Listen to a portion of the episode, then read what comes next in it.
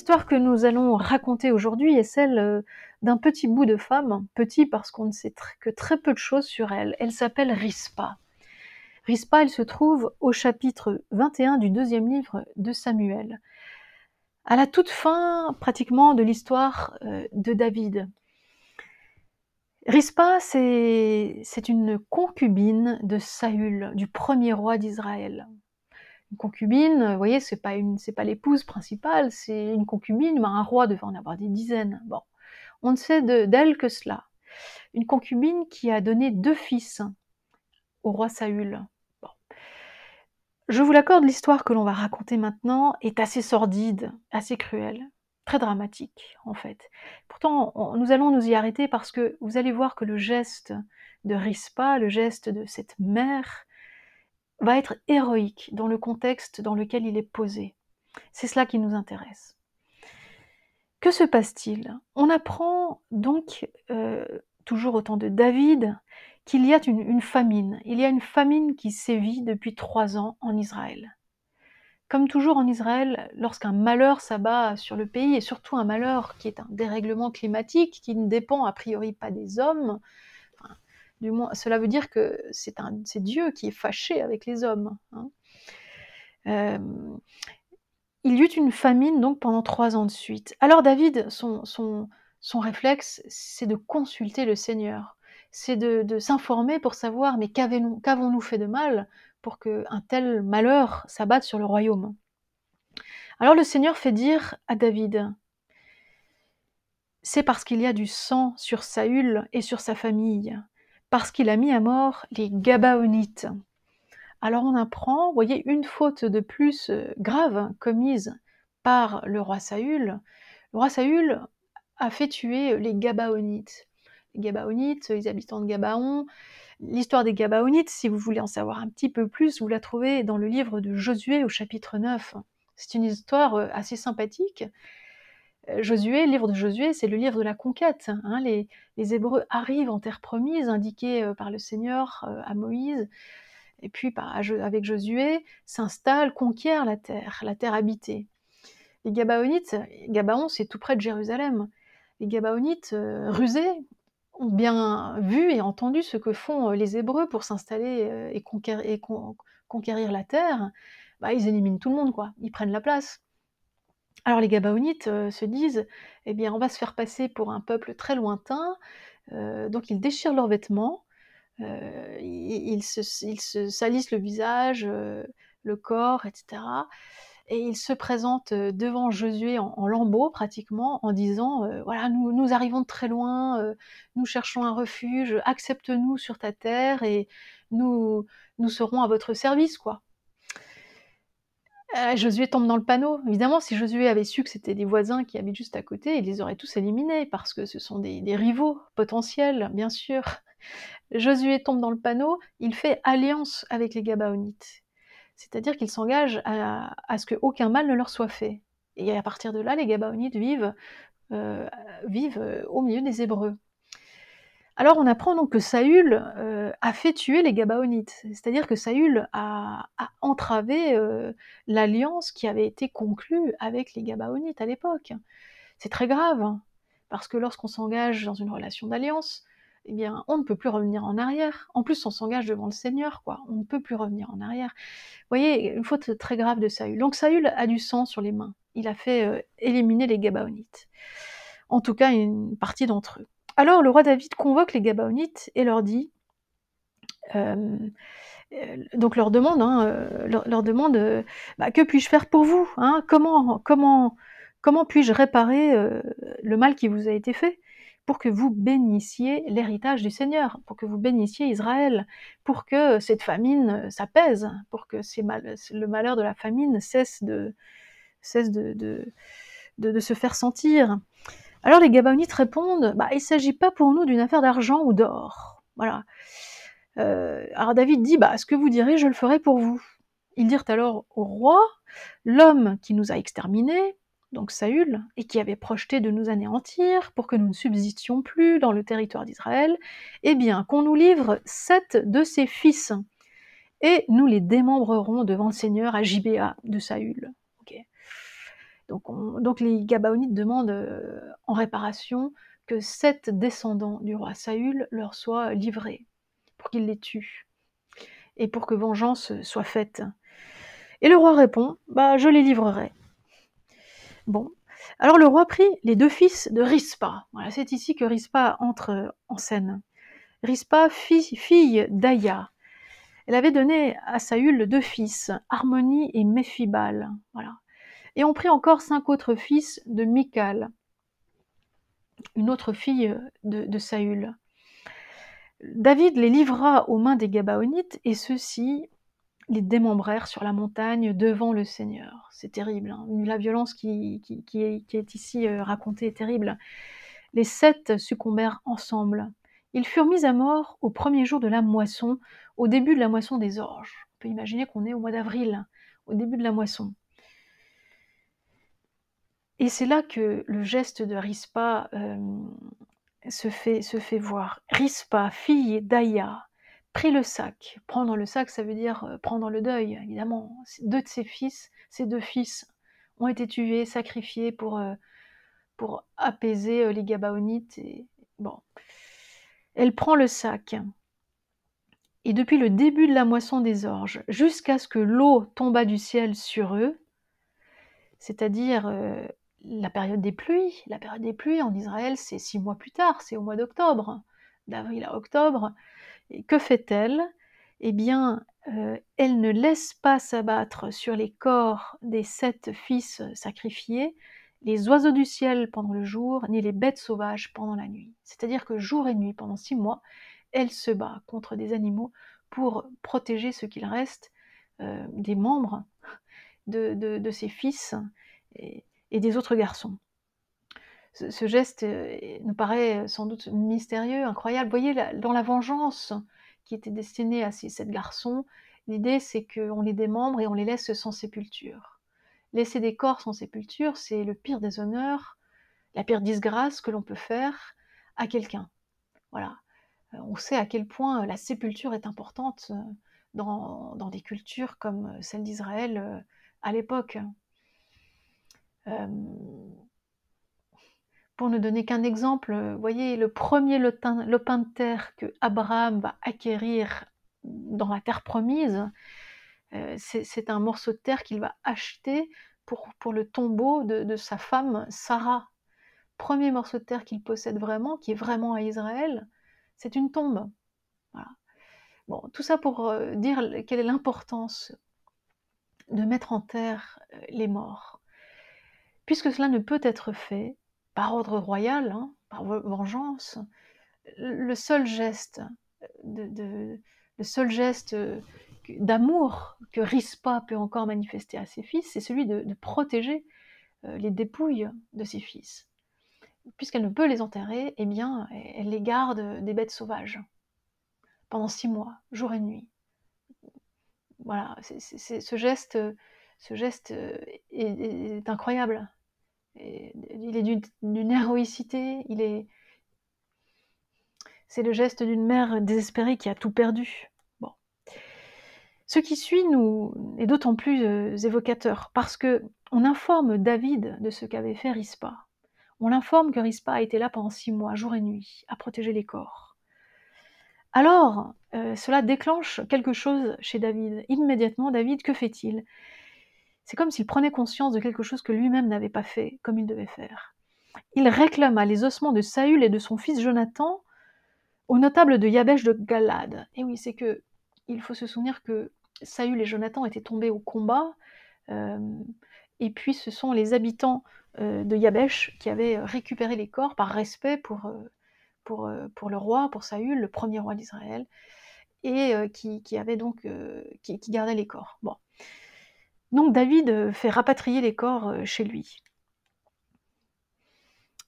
Il emporta de là les ossements de Saül et ceux de son fils Jonathan, et on les réunit aux ossements des sept suppliciés, donc des fils de Rispa et des cinq autres garçons. Et on les ensevelit. On ensevelit les ossements de Saül, ceux de ses fils Jonathan au pays de Benjamin, à Tsella, dans le tombeau de Kish, père de Saül. On fit tout ce que le roi avait ordonné. Et après cela, Dieu eut pitié du pays.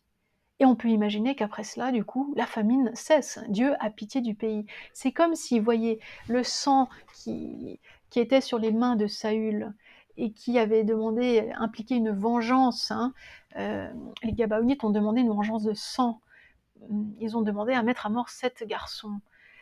C'est comme si comme si Dieu avait été apaisé par ce sacrifice, puisque la famine cesse immédiatement euh, après. C'est pas tout à fait exact. C'est pas tout à fait après le, sacrifice des sept fils que Dieu est apaisé. Et tant mieux pour nous. C'est après autre chose. C'est après le geste de Rispa qui lui-même a entraîné David à poser un autre geste, celui de donner une sépulture digne à Saül, à Jonathan et aux sept fils suppliciés. C'est surtout ça qui a apaisé la divinité, qui a apaisé Dieu et qui a fait revenir euh, la pluie en Israël, euh, qui a fait revenir la vie en Israël. on est vraiment dans un prix entre un mystère, un contraste entre la mort et la vie. La famine, c'est la mort. La pluie qui revient, c'est conditions de vie. En fait, si la vie revient, si la vie est possible, si la pluie tombe, retombe, euh, c'est surtout parce que David a pris conscience de quelque chose que lui-même n'avait pas fait euh, et, qui aurait, ajouté encore une autre faute ou un autre problème au problème déjà existant, la famine. Mais c'est surtout grâce à Rispa, grâce au geste héroïque de cette femme que l'on rapporte à David, que David prend conscience euh, de ses propres manquements. De... Il n'a pas rendu les honneurs qu'il devait rendre à son prédécesseur, le roi Saül. Et, dans la foulée, du coup, les mêmes honneurs sont rendus euh, aux sept fils des suppliciés. là. Euh, en fait, c'est grâce à Rispa que, que, l'histoire change, euh, complètement de, vire de bord, en fait. Hein. De la famine, on passe à la pluie, à la vie c'est en fait le geste de résistance euh, d'une mère. C'est une mère, c'est plus une concubine à ce moment-là, c'est une mère qui agit pour ses fils, par respect pour ses fils. Elle pose ce geste comme une barrière, un geste barrière à la cruauté des hommes. Hein. et dans ce texte, la cruauté vient des hommes, elle est toute masculine. Et c'est une femme, une concubine, une femme sans, situation, veuve, hein, puisque bah, ça a. Maintenant, ses deux fils sont morts, elle est absolument seule la seule chose qu'elle peut encore donner, c'est cet honneur qu'elle veut rendre aux dépouilles de ses fils. Voilà, voilà jusqu'où va euh, euh, l'amour d'une mère, qui ne s'arrête pas avec la vie, qui continue, au-delà, hein, dans la mort. Euh, et c'est grâce à elle que, David prend conscience de, ce que lui-même doit, mettre en place. pour être un roi juste, pour être un roi qui finalement apaise le Seigneur, mais c'est cette femme qui le lui apprend. Voilà, puissions-nous, euh, nous aussi, euh, à l'exemple de Rispa, savoir être héroïque dans ses gestes de fidélité, ces gestes, euh, un geste maternel, un geste d'amour qui, qui continue par-delà la frontière de la mort, et qui surtout un geste, vous voyez, qui, met fin à la violence, qui, nous rappelle que le sang n'apaise pas Dieu, que notre Dieu, la vengeance en fait que souhaitait Dieu au départ n'était pas celle du sang, mais au contraire, celle du respect pour, euh, pour les défunts. Voilà. Et c'est Rispa qui nous apprend euh, tout cela.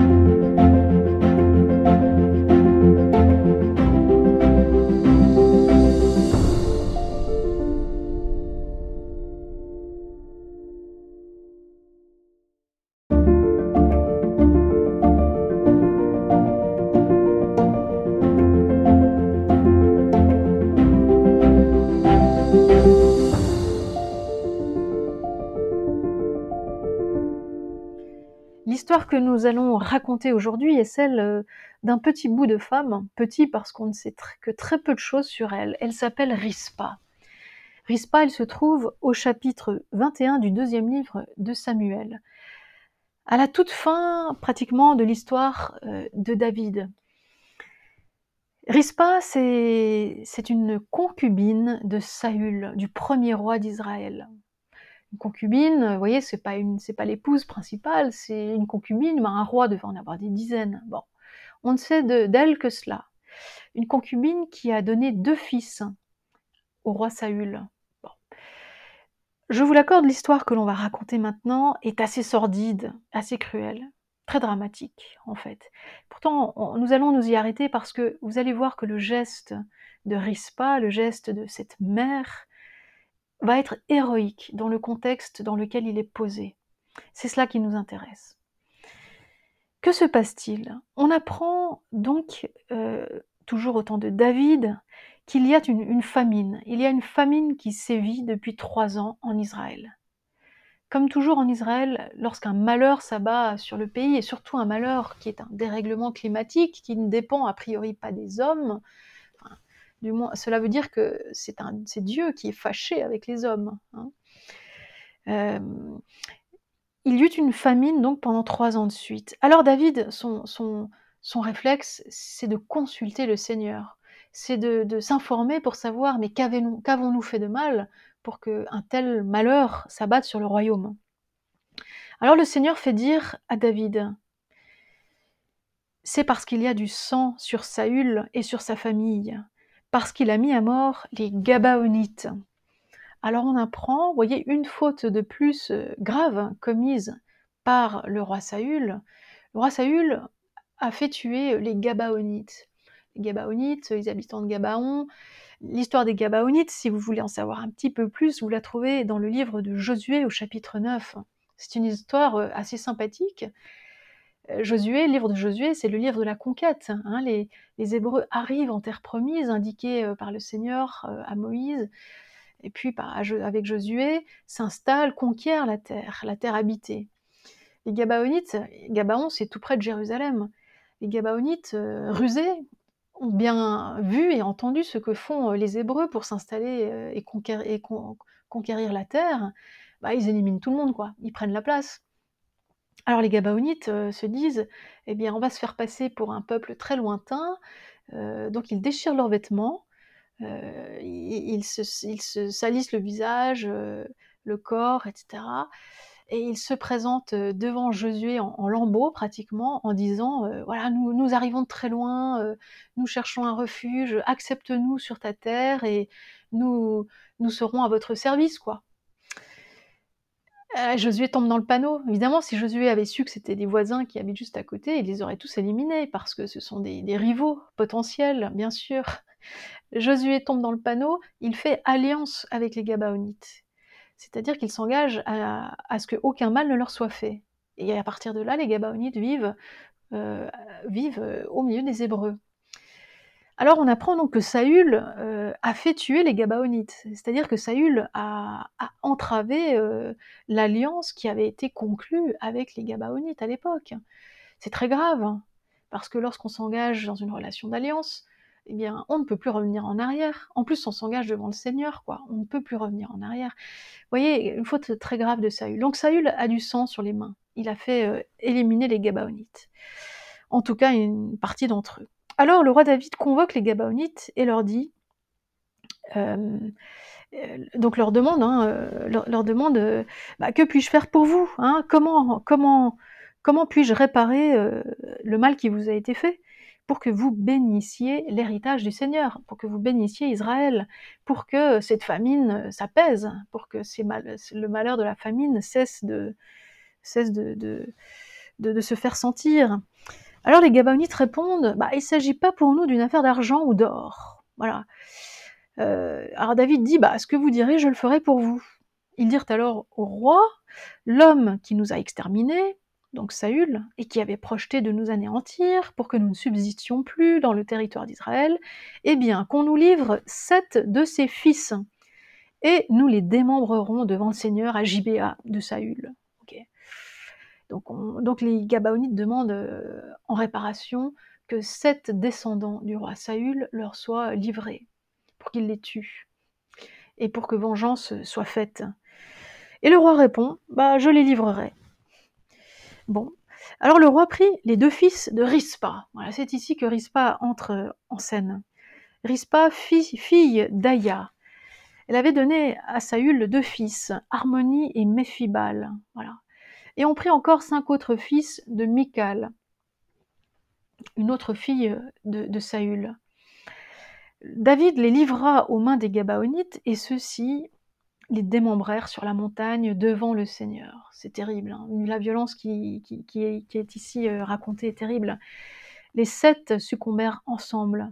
Ils furent mis à mort au premier jour de la moisson, au début de la moisson des orges. On peut imaginer qu'on est au mois d'avril, au début de la moisson.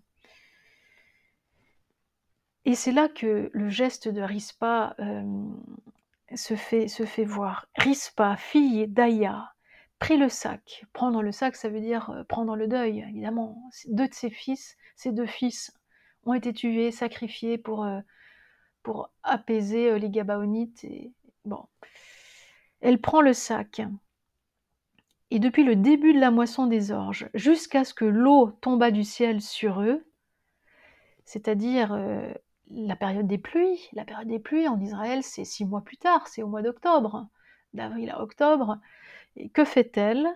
Eh bien, euh, elle ne laisse pas s'abattre sur les corps des sept fils sacrifiés les oiseaux du ciel pendant le jour, ni les bêtes sauvages pendant la nuit. C'est-à-dire que jour et nuit, pendant six mois, elle se bat contre des animaux pour protéger ce qu'il reste euh, des membres de, ses fils. Et, des autres garçons. Ce, geste euh, nous paraît sans doute mystérieux, incroyable. Vous voyez, dans la vengeance qui était destinée à ces sept garçons, l'idée c'est qu'on les démembre et on les laisse sans sépulture. Laisser des corps sans sépulture, c'est le pire des honneurs, la pire disgrâce que l'on peut faire à quelqu'un. Voilà. Euh, on sait à quel point la sépulture est importante euh, dans, des cultures comme celle d'Israël à l'époque. Pour ne donner qu'un exemple, vous voyez, le premier lopin, de terre que Abraham va acquérir dans la terre promise, euh, c'est un morceau de terre qu'il va acheter pour, le tombeau de, sa femme Sarah. Premier morceau de terre qu'il possède vraiment, qui est vraiment à Israël, c'est une tombe. Voilà. Bon, tout ça pour euh, dire quelle est l'importance de mettre en terre euh, les morts. Puisque cela ne peut être fait, par ordre royal, hein, par vengeance, le seul geste d'amour que Rispa peut encore manifester à ses fils, c'est celui de, protéger euh, les dépouilles de ses fils. Puisqu'elle ne peut les enterrer, eh bien, elle les garde des bêtes sauvages pendant six mois, jour et nuit. Voilà, ce geste, ce geste est incroyable il est d'une héroïcité, il est. C'est le geste d'une mère désespérée qui a tout perdu. Bon. Ce qui suit nous est d'autant plus euh, évocateur parce que on informe David de ce qu'avait fait Rispa. On l'informe que Rispa a été là pendant six mois, jour et nuit, à protéger les corps. Alors, euh, cela déclenche quelque chose chez David. Immédiatement, David, que fait-il? C'est comme s'il prenait conscience de quelque chose que lui-même n'avait pas fait comme il devait faire. Il réclama les ossements de Saül et de son fils Jonathan aux notables de Yabesh de Galad. Et oui, c'est que il faut se souvenir que Saül et Jonathan étaient tombés au combat, euh, et puis ce sont les habitants euh, de Yabesh qui avaient récupéré les corps par respect pour, euh, le roi, pour Saül, le premier roi d'Israël, et qui, qui les corps. Bon. Donc David euh, fait rapatrier les corps euh, chez lui. Il emporta de là les ossements de Saül et ceux de son fils Jonathan, et on les réunit aux ossements des sept suppliciés, donc des fils de Rispa et des cinq autres garçons. Et on les ensevelit. On ensevelit les ossements de Saül, ceux de ses fils Jonathan au pays de Benjamin, à Tsella, dans le tombeau de Kish, père de Saül. On fit tout ce que le roi avait ordonné. Et après cela, Dieu eut pitié du pays. Et on peut imaginer qu'après cela, du coup, la famine cesse. Dieu a pitié du pays. C'est comme si, vous voyez, le sang qui, qui était sur les mains de Saül et qui avait demandé, impliqué une vengeance. Hein, euh, les Gabaonites ont demandé une vengeance de sang. Ils ont demandé à mettre à mort sept garçons.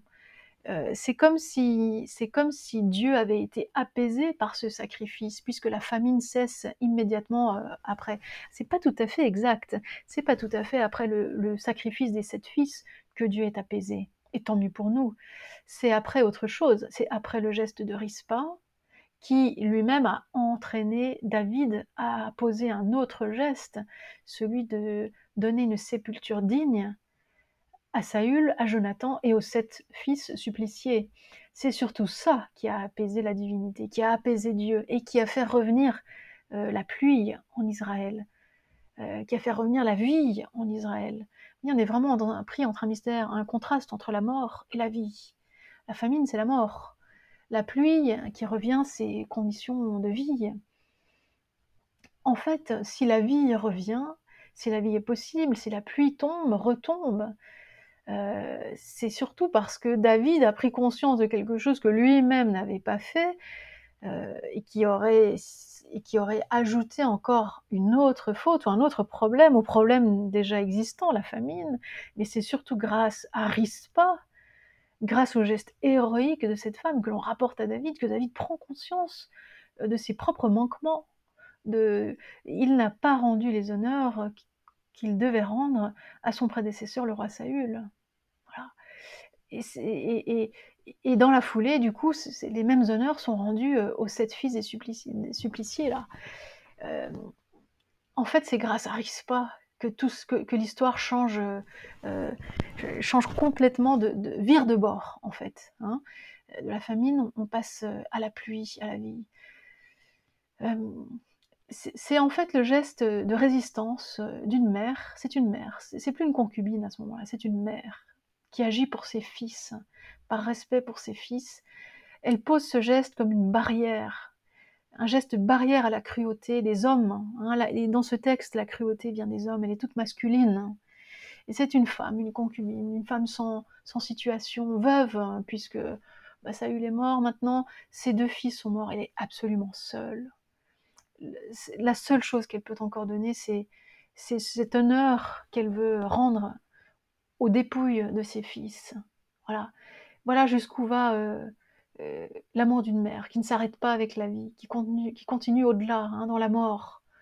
Euh, et c'est grâce à elle que, David prend conscience de, ce que lui-même doit, mettre en place. pour être un roi juste, pour être un roi qui finalement apaise le Seigneur, mais c'est cette femme qui le lui apprend. Voilà, puissions-nous, euh, nous aussi, euh, à l'exemple de Rispa, savoir être héroïque dans ses gestes de fidélité, ces gestes, euh, un geste maternel, un geste d'amour qui, qui continue par-delà la frontière de la mort, et qui surtout un geste, vous voyez, qui, met fin à la violence, qui, nous rappelle que le sang n'apaise pas Dieu, que notre Dieu, la vengeance en fait que souhaitait Dieu au départ n'était pas celle du sang, mais au contraire, celle du respect pour, euh, pour les défunts. Voilà. Et c'est Rispa qui nous apprend euh, tout cela.